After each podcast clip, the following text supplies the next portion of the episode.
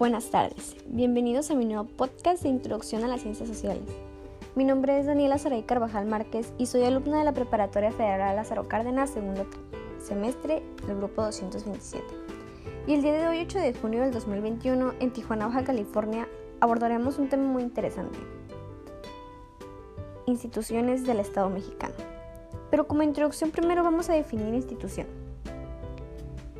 Es un organismo público privado creado o privado creado para desempeñar una determinada labor cultural, científica, política o social.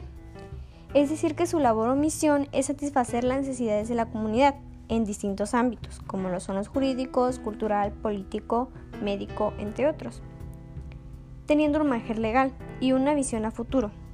Quiere decir que no solo se crean instituciones para satisfacer las necesidades de esta generación, sino también de las futuras. Como principales objetivos tiene plantear objetivos sociales, organizar las necesidades colectivas, encauzar hacia los, canales correspondientes dichas necesidades y satisfacer colectivamente las necesidades de los ciudadanos. Vamos a poner un ejemplo de una organización de ámbito político. El INE, que sus siglas son dichas, y significan Institución Nacional Electoral. Su función es que es una institución pública encargada de regular los procesos electorales de participación ciudadana y norma las directrices a las que se sujetarán los participantes mencionados. Es de nivel federal. Tiene programas de estrategia de Nacional Educación Cívica para el desarrollo de la cultura política democrática en México. También tiene un programa de educación para el ejercicio de los derechos ciudadanos básicos y también tiene un programa de educación para el voto libre y razonado. Pero también, ¿a quiénes beneficia o quiénes son los beneficiarios de esto? En esta institución beneficia a todo aquel ciudadano de una federación para poder ejercer su voto y criterio ante por quién o quiénes desea que su identidad o país sea gobernado. Beneficia la organización de los votos y a todo aquel que quiera empezar a ser legalmente un ciudadano. Esta institución nos ayuda a legalizarlos como ciudadanos responsables y de alguna manera independientes, pues gracias a los procesos que se realizan aquí podemos votar y demostrar que somos mayores de edad. También vamos a poner un ejemplo de una institución de ámbito económico. CHCP, Secretaría de Hacienda y Crédito Público. Su función es facilitar el comercio exterior y promover el cumplimiento voluntario de las obligaciones de los contribuyentes, vigilando la correcta aplicación de la legislación fiscal y aduanera o el fortalecimiento de la seguridad nacional. Esta institución tiene un nivel nacional. Tienen programas como Servicio a la Declaración, es utilizado para representar pagos provisional definitivos de impuestos federales. ¿Cuáles son los beneficios de esta? Pues es el descuento gradual del ISR. Durante los primeros 10 años, los nuevos contribuyentes tienen derecho a un descuento en el pago del impuesto sobre la renta. Esa es una institución que se encarga de la recaudación de impuestos en México, es decir, que se encarga de incitar a los mexicanos a cumplir el pago de los tributos. También vigila la correcta correspondencia de pagos fiscales.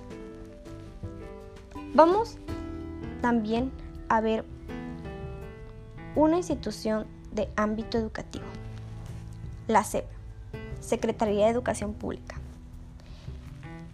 Su función es crear condiciones que permitan asegurar el acceso de todas las mexicanas y mexicanos en una educación de calidad en el nivel y modalidad que la requieran en el lugar donde la demanden.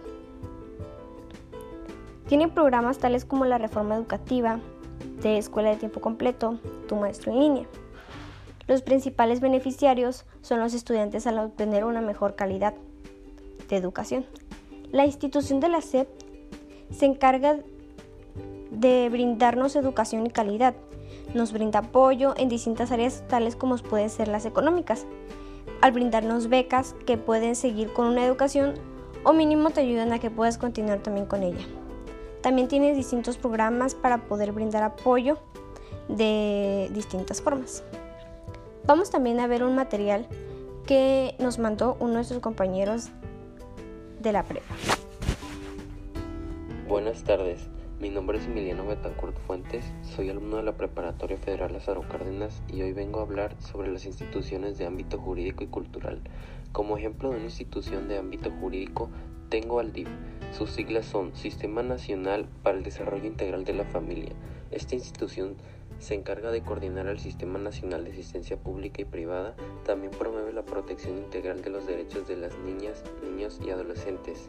Esta institución de nivel nacional es de nivel nacional y cuenta con varios programas como el Programa Nacional de Combate a la Corrupción o el Programa Nacional de Asistencia Social.